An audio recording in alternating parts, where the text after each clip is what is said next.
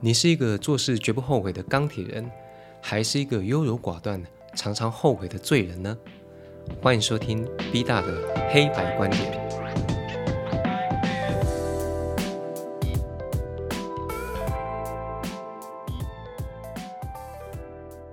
各位好，我是 B 大。那今天是我们黑白观点这个频道的新开张。那简单说明一下这个节目，我是一名工业设计师。啊，同时也是一家科技公司的小主管、小螺丝钉。那身为设计师跟这个充满社群情感的职场工作者，其实我们常常在思考啊，我都会用黑跟白两种观点来看待同一件事情。所以呢，接下来的节目我们都会有两种思维，甚至以上啊，因为黑白之间还有很多灰阶嘛，来讨论各种话题。那包括了设计产品的观点，或者讨论时事。还有大家碰到的各种难题等等，还有我自己碰到的各种问题等等。那简述一下为什么我会讲述黑白两种观点的原因呢？那第一个我讲比较近期的，就是我最近阅读了好几本关于心理学的书籍。那当然原因是因为我自己也会碰到一些问题，那开始去了解心理学，了解人性。因为主要要了解人性的话，你就会知道。对方，甚至是其实从头到尾都是我们自己在想什么。那我简单举一个里面影响我很深的一个例子哦。它里面讲到一个重点，就叫做行动轴线。其实所有人他在做事的时候，都会有一种行动轴线，那去做出他的经验哦，做出来哦。经验大家，比如说你碰到相同的事情，跟我碰到相同的事情，我们可以说我们有相同的经验，没错吧？因为我们碰到一样的事情，但是问题是我们的感受跟反馈最后都不一样哦。原因是因为这个经验是我们接收者做出来的。简单比方，呃，一个小朋友如果他很想要吃糖果，那大家都会怎么想呢？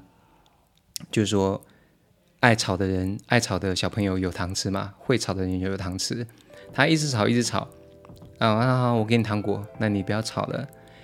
那我反过来说，如果一个小朋友聪明、乖巧、听话，哦，你说什么做什么，言听计从，你会不会给他糖果？我想八九十趴是会的吧。那刚刚说的会吵的人有糖吃，会不会给他糖果？会啊，因为我希望你安静。嗯，你给我糖果，我就安静。好，那我给你。OK，但是。一个非常可爱，然后言听计从的小朋友啊，我跟你要糖果，当然要啊。那大家有没有注意到呢？这前后两两种小朋友啊，最终得到的目的都是要得到糖果，但是他们的行为却都不一样。他们的目的都是相同的哦，都是我想吃糖果，但是他们的行动轴线。却建立了不同的行为，可是目的一样，这也就是最基本的黑跟白两种观点而得到相同目的。那当然后面还有衍生很多很多，因为每次都用这种方法，或是每次都用呃这种伎俩、这种心机去达到相同目的的时候，还会有什么影响？那这个就是很值得我们探讨的东西。好，这是第一点，这是我黑白观点。我觉得在人性的部分，对于自己啊，对碰到事情，对别人都是很有帮助的。那第二个呢，确定了，我个人就很喜欢用黑白观点来讲述事情的原因，就是我们是学设计的嘛。那其实大家如果你也是设计人的话，就会知道，无论你学什么设计，室内设计、工业设计啊，那视传等等，多媒体等等。那我自己是工业设计的。我们都有一门主修课程，或者说是专业选修，就叫色彩学。那色彩学其实有蛮大一部分跟人的心理有关，如同我刚刚举的例子，我看到红色，我觉得它很热血、很热情啊，啾啾啊，啾啾很多颜色。但是你看到红色，你可能会觉得是啊流血、危险。哦，热情，OK，热情这个我们就有交集到了吧？所以其实色彩学它对于接收者的感受是各有不同的，所以它代表的意义很多。你看到蓝色觉得很忧郁，我看到蓝色我觉得很舒服、很清凉，有海洋的感觉。那我们在上色彩学的时候呢，第一堂课老师给我们做了一个测验啊，那个测验大概是这样子，简述一下：你可以在一张纸上面画六个格子啊，六个，就左边三个，右边三个。那格子里面呢，有一些基本图形。左上角的格子呢，基本图形是一个大圆圈，右上角是个小圈。那中间左边呢，它基本图形是一个加字号，哦，小小的加字号在中间。中间右边的格子呢，是一条水平线，水平线。那还有左下角的格子呢，它是画一个直角三角形，注意是直角三角形哦，一定要有个直角啊，不是一个乱七八糟的三角形。那右下角的格子是一个从左下到右上一个倾斜的斜线。OK，那这个测验的基本架构就是这样子，大家可以上网 Google 一下，比如说什么六个图形心理学、六个图形基本测验都会出现类似的啊，大同小异。好，那我要讲的是第一个左上者这个大圈。那这个是这个测验怎么做呢？就是说。基本图形大家画好了以后，OK，我们开始做你自己的心理测验。你可以在这边，在这个图形上面任意的画上你喜欢的样子、图案啊，写字也都 OK，都 OK 哦。写完以后呢，你要赋予它一个有形容词的名词。什么叫有形容词的名词呢？那英文就是那个什么什么 ADJ 加上。那个 n 对不对？那比如说，我现在我看到我桌上是一个哦雪白色的滑鼠啊。比如说，我把一个圈啊画成一个篮球的形状啊，我可以跟他说啊，这个呃很有弹性的篮球啊。如果我把这个圈画成，啊有很多人是这样啊，那画很多抖抖抖抖的线，就说啊这是一个甜美的西瓜。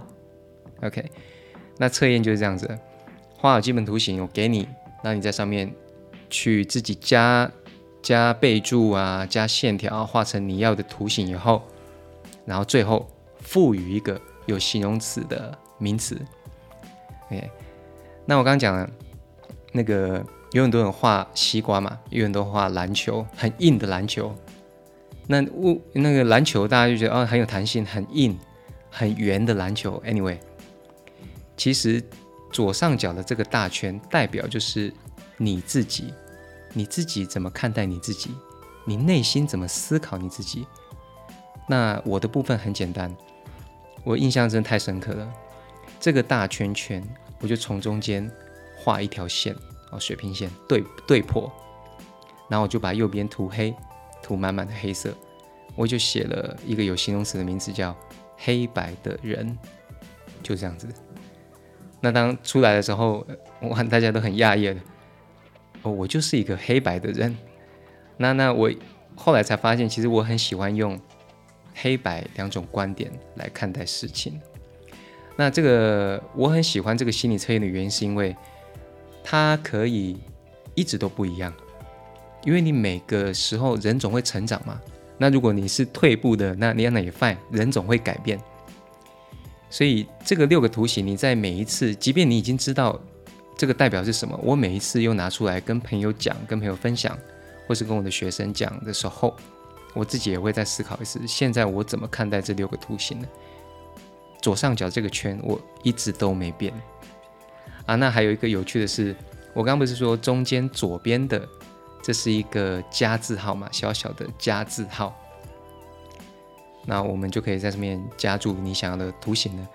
中间左边的这个代表的是爱情。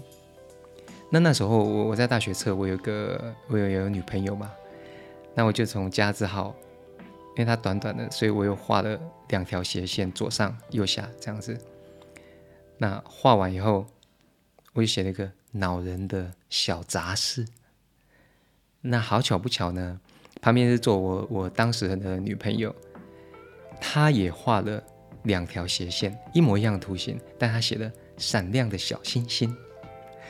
那个哦，我们还没公布答案的时候，色彩学老师就过来哦，就那个帮助我们爱情升温。他看了我们两个这个图形，然后看一看，窃笑了一下，嘿嘿嘿。然后我们都在懵的时候，一老师还哎，到时那时候我的女朋友还真的跟我生气，你知道吗？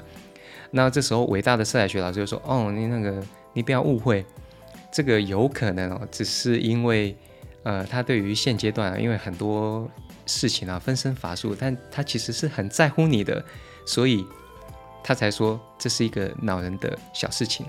如果他不在乎你的话，他也不会这样讲。哎，这个这个解释我那时候觉得很玄啊，很会讲话。其实他就是用黑跟白两种观点嘛，所以其实我觉得。”身为设计人，你自己心里多多少少都有黑色的地方、白色的地方，只是我分的很明确。那分的越明确呢，其实是有助于大家更能判断我这一次要怎么选择。那我刚刚也说了，黑白观点之间有很多灰阶渐层。啊，以国画来讲的话，墨分五彩嘛，对不对？水彩画单色也可以画的，呃。很有深度感嘛，前景后景渲染等等，OK，那这个就是我第二个，我确定我是一个黑白观点的人的原因。那第三个原因呢，就是其实我进了职场大概十一二年，十多年了。其实我从菜鸟的时候进去，我们这个菜鸟当然是希望要低调一点嘛，先从观察环境、观察你的同事开始。那其实当菜鸟是很不好受的，尤其设计师，其实某一个方面，他需要常常展现自我啊，我自己的想法等等，我自己的思维等等。那你年轻的设计师出来的时候，你明明知道这个能做得到，你为什么不做呢？这是错的啊！你为什么要被这个体制绑架呢？那这个我当然也会有。到了现在，哦，我仍然还是一个。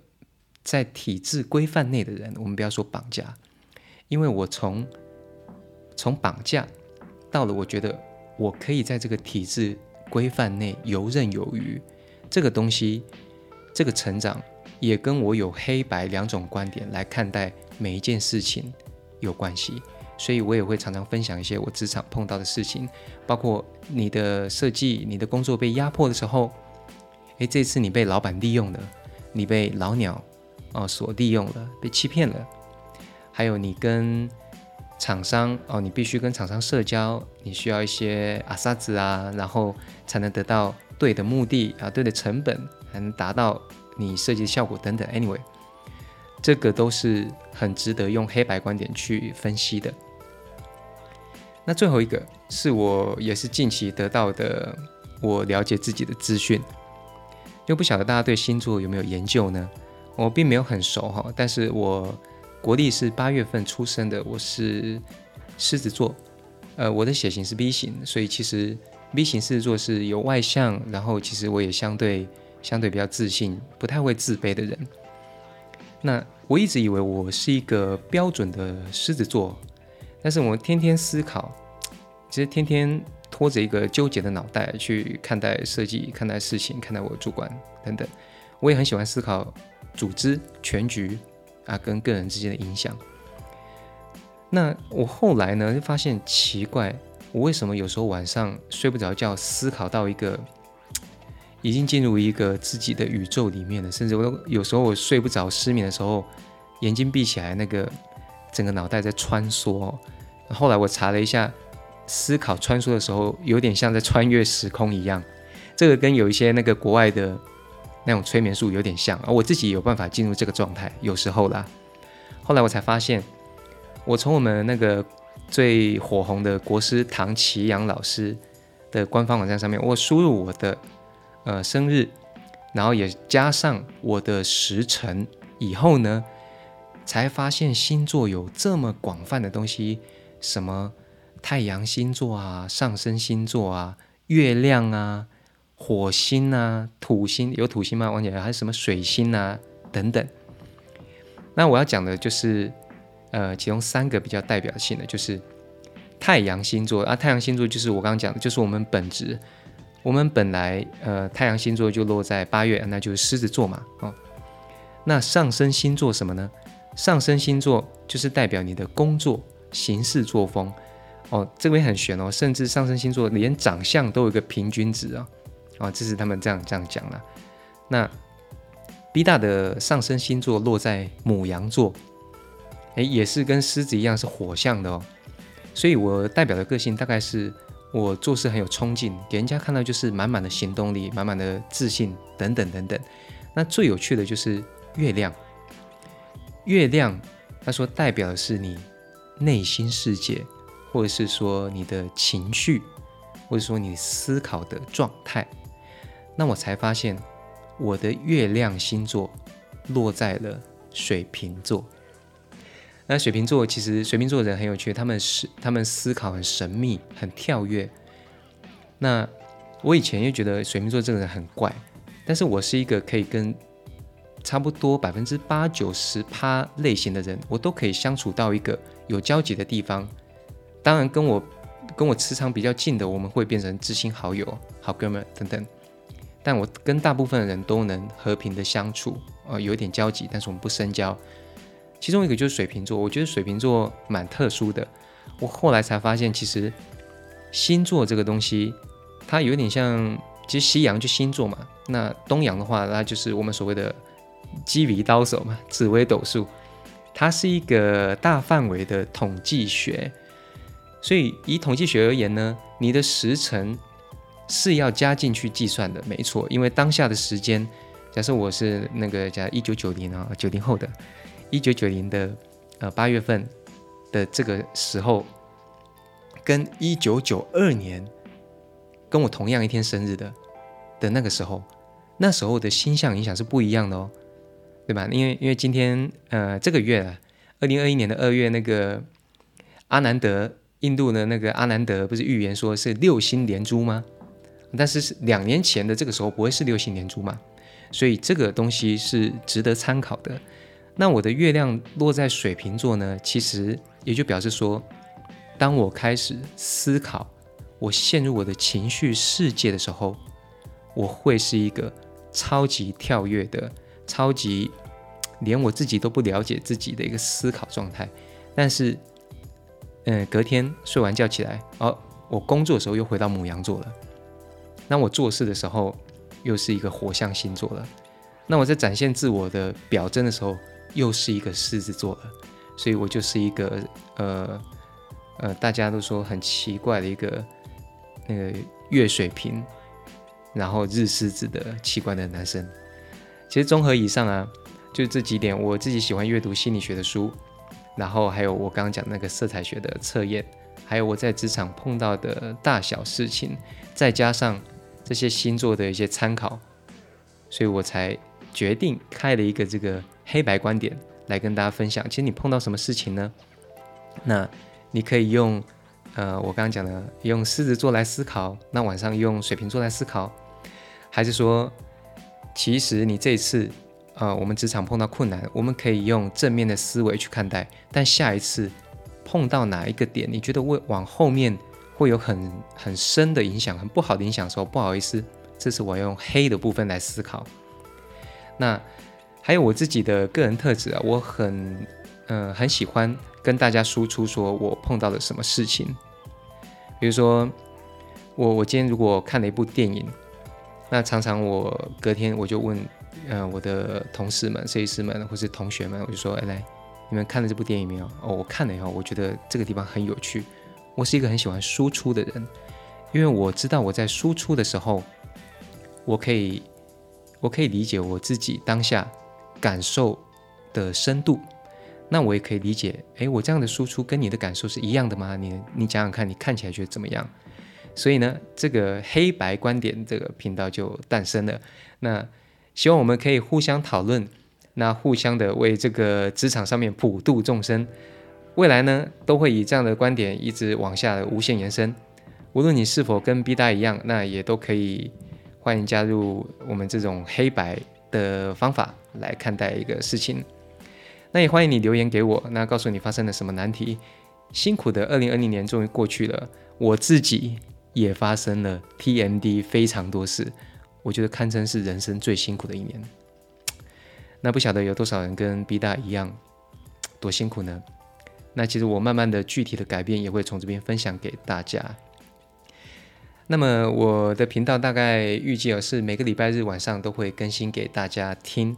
那陪你面对礼拜一的挑战。